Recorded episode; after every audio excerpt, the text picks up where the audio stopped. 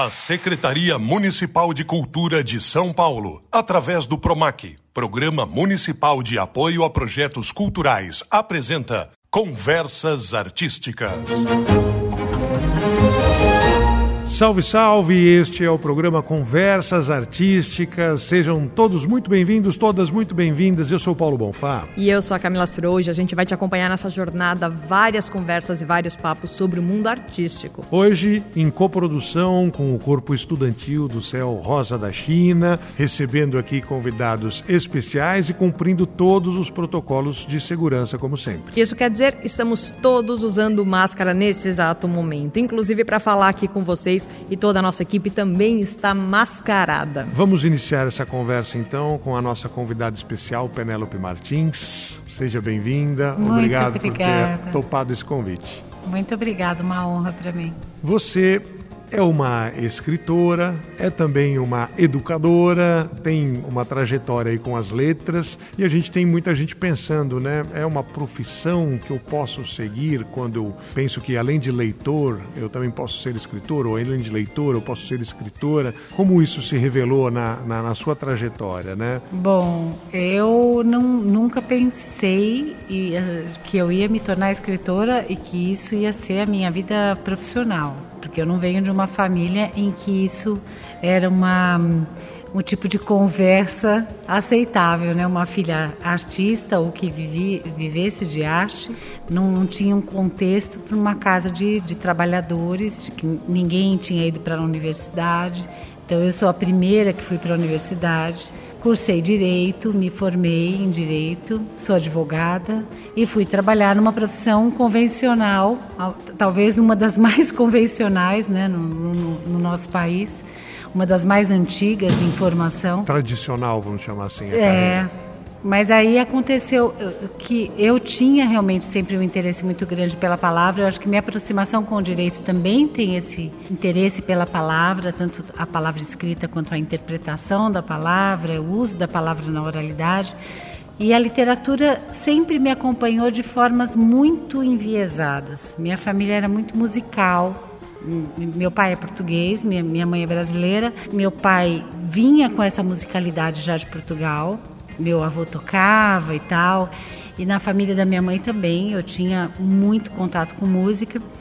Embora eles não fossem leitores nem, nem tivessem uma escolaridade formal, eles eram muito ligados a esse universo da palavra pela música. Então acho que eu fui me fazendo leitora por esse viés. E o direito foi me levando a pensar outras questões que são fundamentais para mim nas relações humanas, na vida social, que eu acho que também transbordam na, na, na, minha escrita de alguma maneira. Mas não foi um caminho em linha reta do tipo, vou ser escritora, vou fazer letras, vou não, não foi por aí, não. Agora, a gente sabe da importância do estudo, mas a gente sabe também da importância do viver o cotidiano daquilo que se escreve, né? Você tem livros infantis, livros, assim, infantos juvenis. De que forma que você se mantém conectada a esse público para pensar na hora de escrever? Porque é uma linguagem completamente diferente da linguagem do direito, né? É, no começo foi uma quebra de paradigma, porque contar uma história como advogada é contar tudo que se pode contar naquele momento, né? Você tem um prazo para cumprir, então você tem que contar naquele momento tudo que você sabe sobre um, um determinado fato. E no, na literatura não, né? É o contrário. Eu acho que quanto mais espaço você deixa, mais conexão você faz com o protagonismo do próprio leitor. As crianças, para mim, escrever para criança não é muito diferente do momento que eu estou escrevendo para um adulto, sinceramente. Eu não subestimo muito criança, não. Eu acho que eles são talvez até mais permeáveis do que o público adulto. É, cabe muito humor, cabe ironia, cabe memória, sabe? Cabe tanta coisa na, na literatura para a infância. E a infância é um, é um território muito amplo, né? Porque a gente tem uma conexão íntima com a infância até o fim da vida. Então, quando você escreve um, uma história para a infância, não é para aquela infância que está sendo vivida naquele momento, né? É para uma infância que é minha, sua. A gente se reconecta uma boa literatura para a infância, ela leva você de volta para memórias que são muito caras dentro de você. Então, sinceramente, na hora que eu estou escrevendo, eu nem penso quem é que vai ler, assim, se, que idade que tem. Essas outras coisas, assim, a gente decide depois com, com os editores, que eles são mais espertos do que a gente para decidir. Penélope, a gente está aqui próximo a uma grande biblioteca Sim. que tem títulos de todos os tipos, né? Dentro do, do ambiente acadêmico tem livros didáticos, tem livros científicos, tem livros biográficos, né? Não ficção, que é aquilo que está ligado à, à, realidade, né? E uh, tem diversos uh, estilos ou gêneros né, literários disponíveis para que os alunos frequentem, seja isso por uma obrigação de leitura, seja isso pelo prazer de leitura num outro horário. Você se encaminhou para a sua nova carreira, digamos assim, né? depois de estudar formalmente direito, trabalhar como advogada, escolhendo a prosa, né? quer dizer, escolhendo o texto não necessariamente ligado à poesia, à métrica e outras, outras uh, características também de estilo. Isso é porque a sua leitura te conduzia dessa maneira? Isso é porque você mistura gêneros? E agora, Paulo, eu vou ter que te corrigir. Desculpa. Meu primeiro livro Era... publicado foi de poesia. Eu tenho alguns livros publicados de poesia, mas poesia é um gênero curiosamente menos lido num país em que a canção faz muitos leitores, inclusive eu. Então, se a gente for pensar nisso. poesia musicada, é, a canção como a poesia poe... musicada. É, porque hoje a gente, olha só, a gente teve um prêmio Nobel de literatura para o Bob Dylan. Né? E isso é uma consideração a partir de um gênero poético, a canção em cima da poesia dele. E não diferente, hoje a gente tem o Gilberto Gil na Academia Brasileira de Letras, né? E o Gilberto Gil, ele, é, ele pode ser incorporado na Academia Brasileira de Letras pela poesia. Então, é um, eu acho um contrassenso a poesia no Brasil não ser tão popular quanto a canção, embora no Nordeste, por exemplo, a poesia de cordel seja extremamente popular.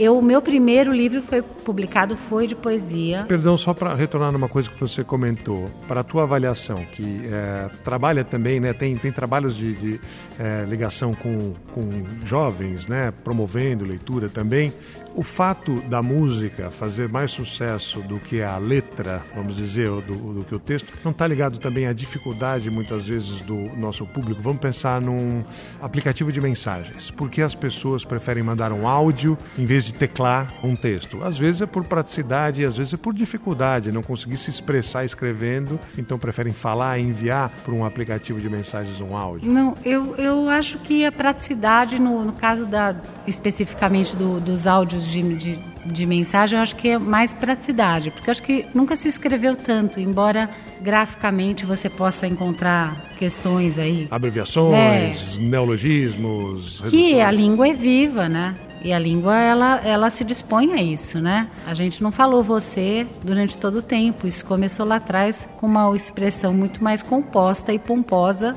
do que o você que a gente usa hoje, que virou VC, né? Na... voz mercê.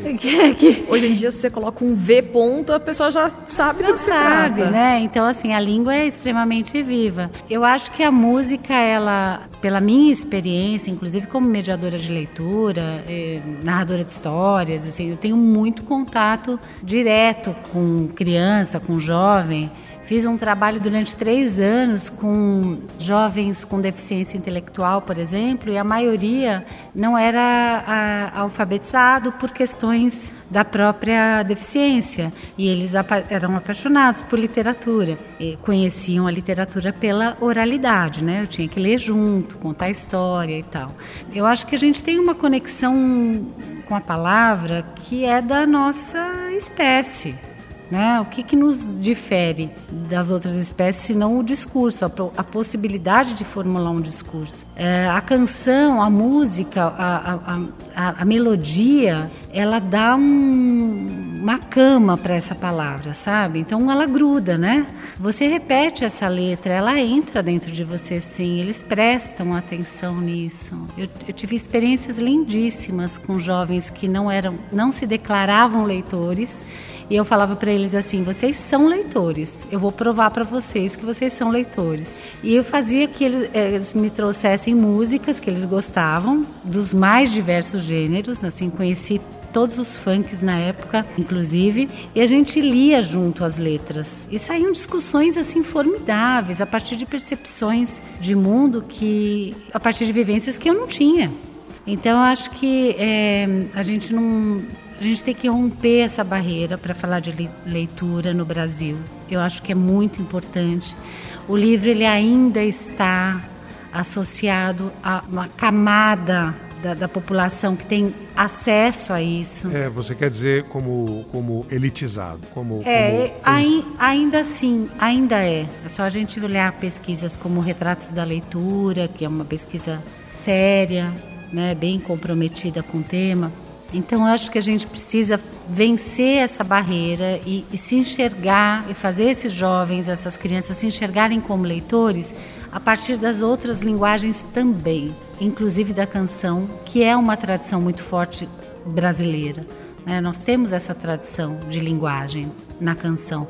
E quando eles se enxergam conversando sobre essas letras, trocando ideias sobre é, é, é, o conteúdo dessas letras e, e interpretando aquilo, questionando os versos, eles se sentem mais fortalecidos para um outro passo, que é, ó, isso que você faz com a música, você também faz com o livro quebra um pouco essa distância entre uma coisa e outra, de que, ah, poxa, o livro é chato, o livro não fala comigo, o livro é obrigatório, que a gente também tem essa outra questão do livro estar tá muito às vezes colado no universo de uma programação pedagógica, que você vai fazer uma prova sobre o livro, então, puta, que coisa chata do caramba eu tenho que ler um troço para fazer uma prova e ao mesmo tempo a gente precisa também que a escola dê referências. Nós precisamos falar mais sobre livros, né? Por isso que a gente está aqui. Falar mais sobre pois ler, é. falar mais sobre A gente né, podia falar mais sobre livro no cotidiano, né? Eu acho que a escola é uma grande responsável por falar sobre livros.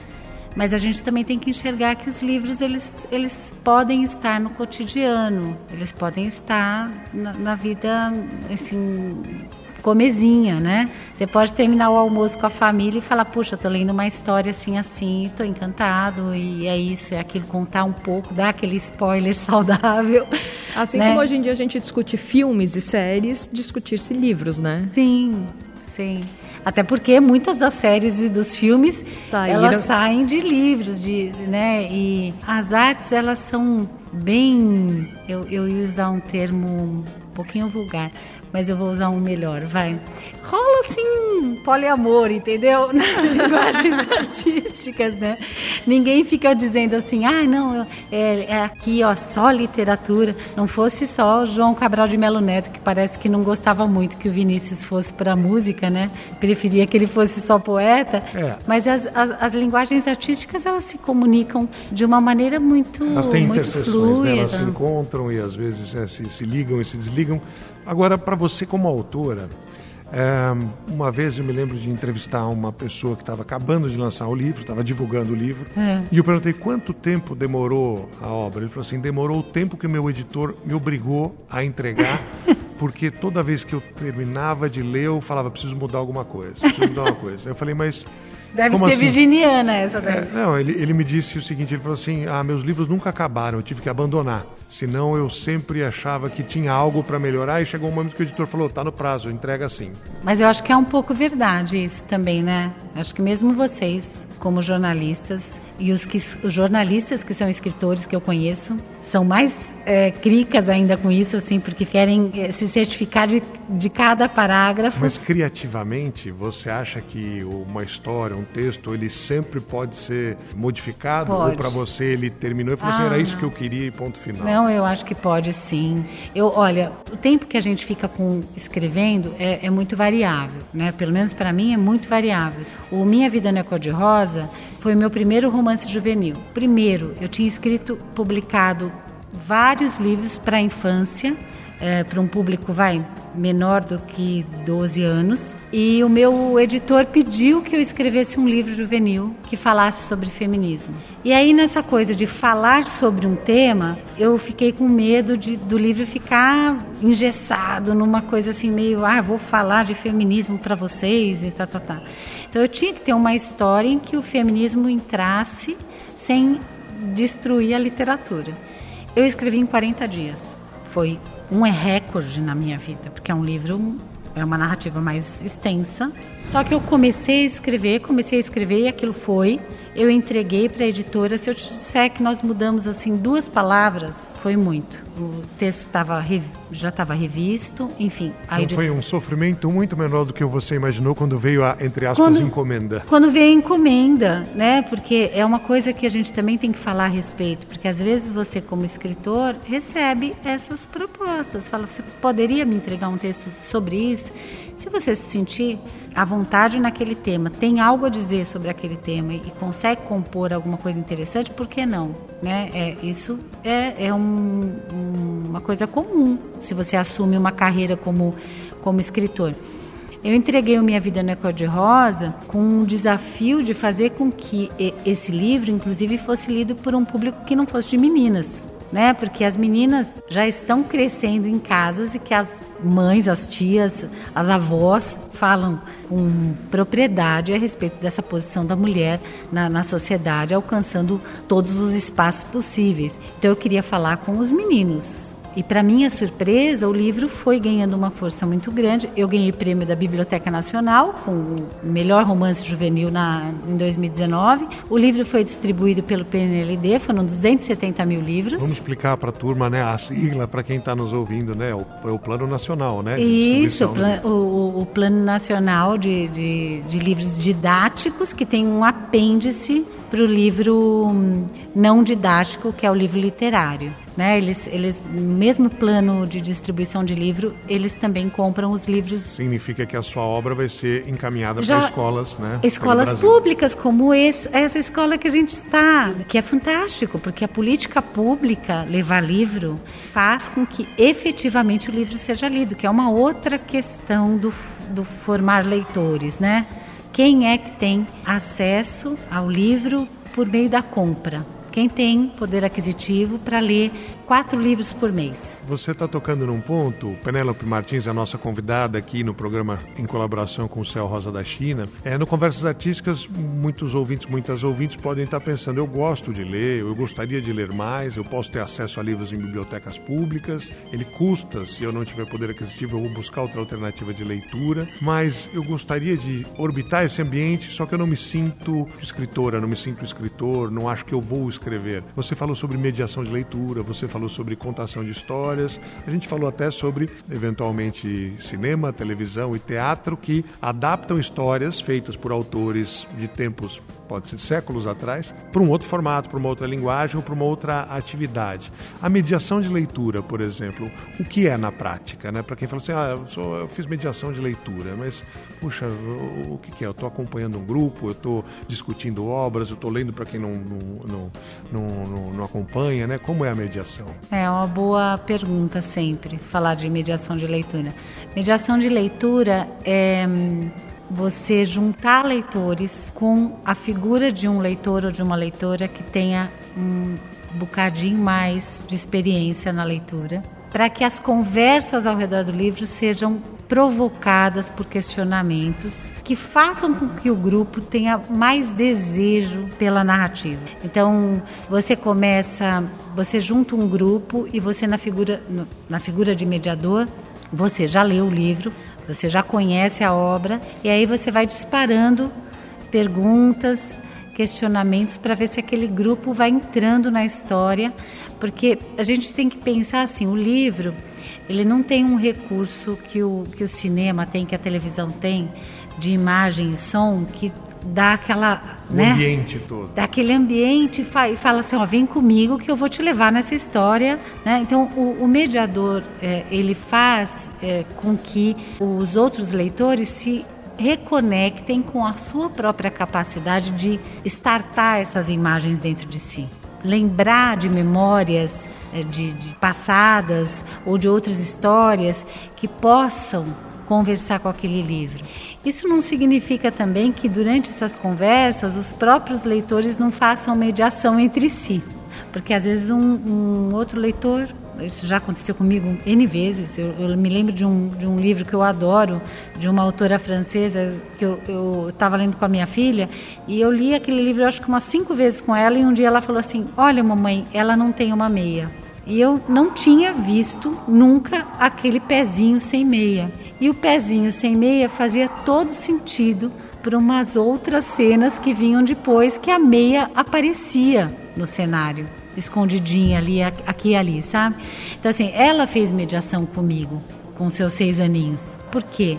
Criança, né, em busca de uma linguagem que para ela tinha muito mais sentido na época do que, do que as letras, a imagem conversava muito mais com ela do que comigo, ela estava mais apta a perceber os detalhes daquela linguagem do que eu. Então ela fez mediação. Então quando a gente faz a mediação, a gente tem que horizontalizar essa conversa, né? Você não verticaliza, você não fala, olha, eu sou leitora experiente, eu vou dizer para vocês por onde caminhar.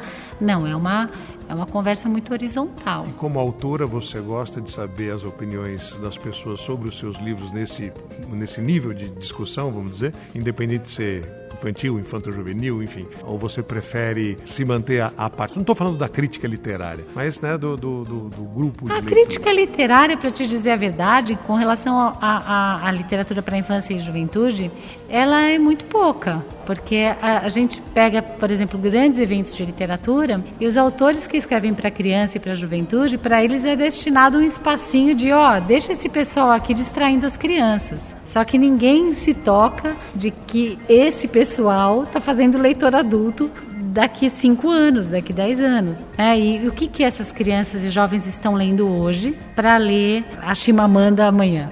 Para ler a, o Machado de Assis amanhã? Então, o que, que, que meu filho está lendo hoje, em quem que ele está se ligando? Essas pessoas que publicam a literatura para a infância, para a juventude, elas ficam sempre de cantinho nesse rolê, para te dizer a verdade. Então, assim, a crítica não me preocupa muito, não me preocupam mais os leitores. E eu também não, não fico com muitos dedos assim para escutar eles conversando comigo é, diretamente, inclusive criticando, porque eles criticam, né? É muito bom conversar com criança. Sem, sem filtros, né? Criança com criança filtros, é, né? outra é, é, é, outro tipo de, de jogo ali na, na hora da conversa. Eu, eu conversei com um colégio que, inclusive, acho que é o terceiro ano que eles adotam o Minha Vida no Eco de Rosa foram vários elogios e tal, eles falando do livro, e eu super feliz. Aí um menino falou para mim assim: é, Penélope, Enzo, é, chama-se Enzo. Eu nunca vou esquecer, porque a gente se tornou amigo de Instagram e a gente até hoje fica trocando assim o que ele tá lendo, o que eu tô lendo e tal.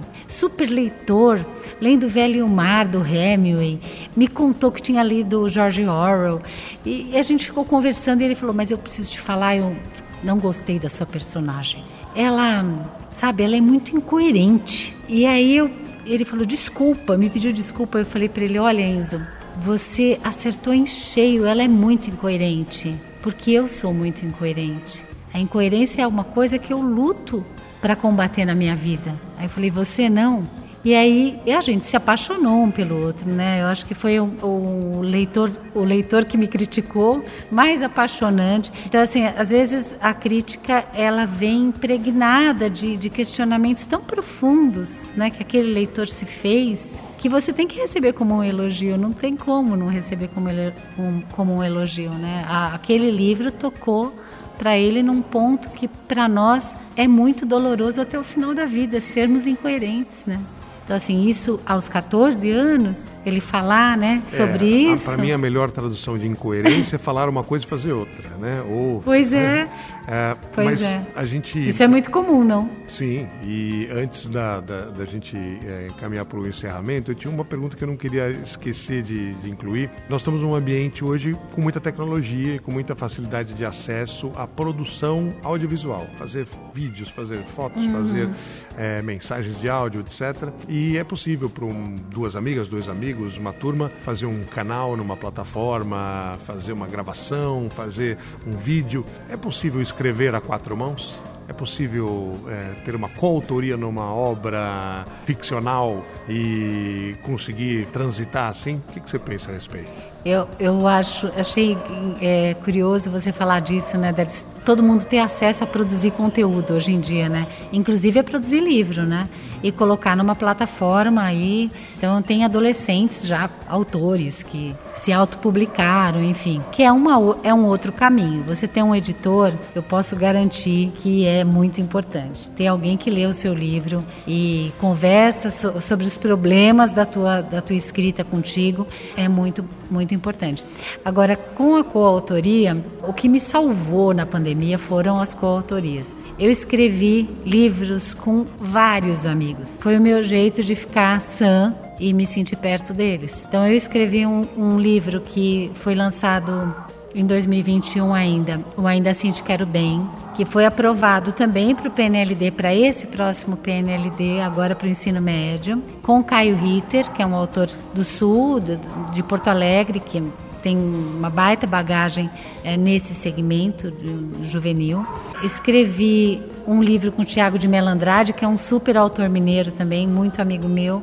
Escrevi com Alexandra Pericão Viagem de Tula. Estou escrevendo com Marcelo Duarte, que é seu colega jornalista, e está sendo bem difícil para mim, porque eu falo que entrar no, no, no, ritmo dos jornalistas não é fácil, ele, eles são muito ele é muito estruturante né?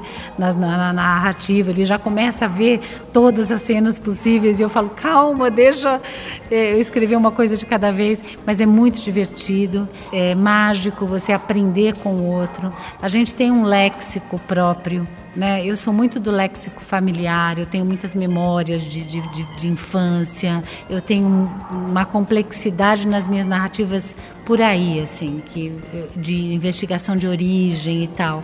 E às vezes o seu léxico familiar é fantástico, é de criaturas mágicas. Então, quando você junta dois autores que têm imaginários complementares, um pode aprender tanto com o outro, é tão rico e às vezes é uma convivência de escrita ali de dois, três meses que parecem anos de troca, né, de curso. Só tem que estar aberto a aprender com o outro, né? A escutar, aprender com o outro, abrir mão. Ah, vamos abrir mão desse trecho, porque vaidade não combina muito com parceria. Ah, é. essa, essa é uma das razões, né, da, das parcerias terminarem. É verdade. Maravilha, quero agradecer muitíssimo a sua participação, Penélope, trazer tantos conteúdos bacanas pra Obrigada. gente. Espero que você tenha curtido tanto quanto a gente, porque a gente aprendeu muito aqui com você. Obrigada, eu fico muito feliz, espero que vocês levem histórias por todos os cantos, pelas rádios, esse meio tão mágico. Eu ouvi tanta coisa pelo rádio, aprendi tanta coisa pelo rádio. Me lembro do meu avô especificamente, um dos meus avós me sentando na cozinha e falando: escuta isso, escuta esse caboclo. Ele falava. E eu escutava canções assim no rádio que até hoje me acompanham e me ajudam a escrever as minhas histórias. Então eu espero que vocês também levem muitas histórias por aí. Está sendo muito bonito ver vocês convidarem tanta gente que trabalha com os livros e que fica por trás né, dessas páginas, meio que apagadinho, mas estão ali trabalhando pela literatura no Brasil. Maravilha. Penélope Martins, Conversas Artísticas do Céu Rosa da China. Obrigado. A Secretaria Municipal de Cultura de São Paulo, através do PROMAC, Programa Municipal de Apoio a Projetos Culturais, apresentou Conversas Artísticas.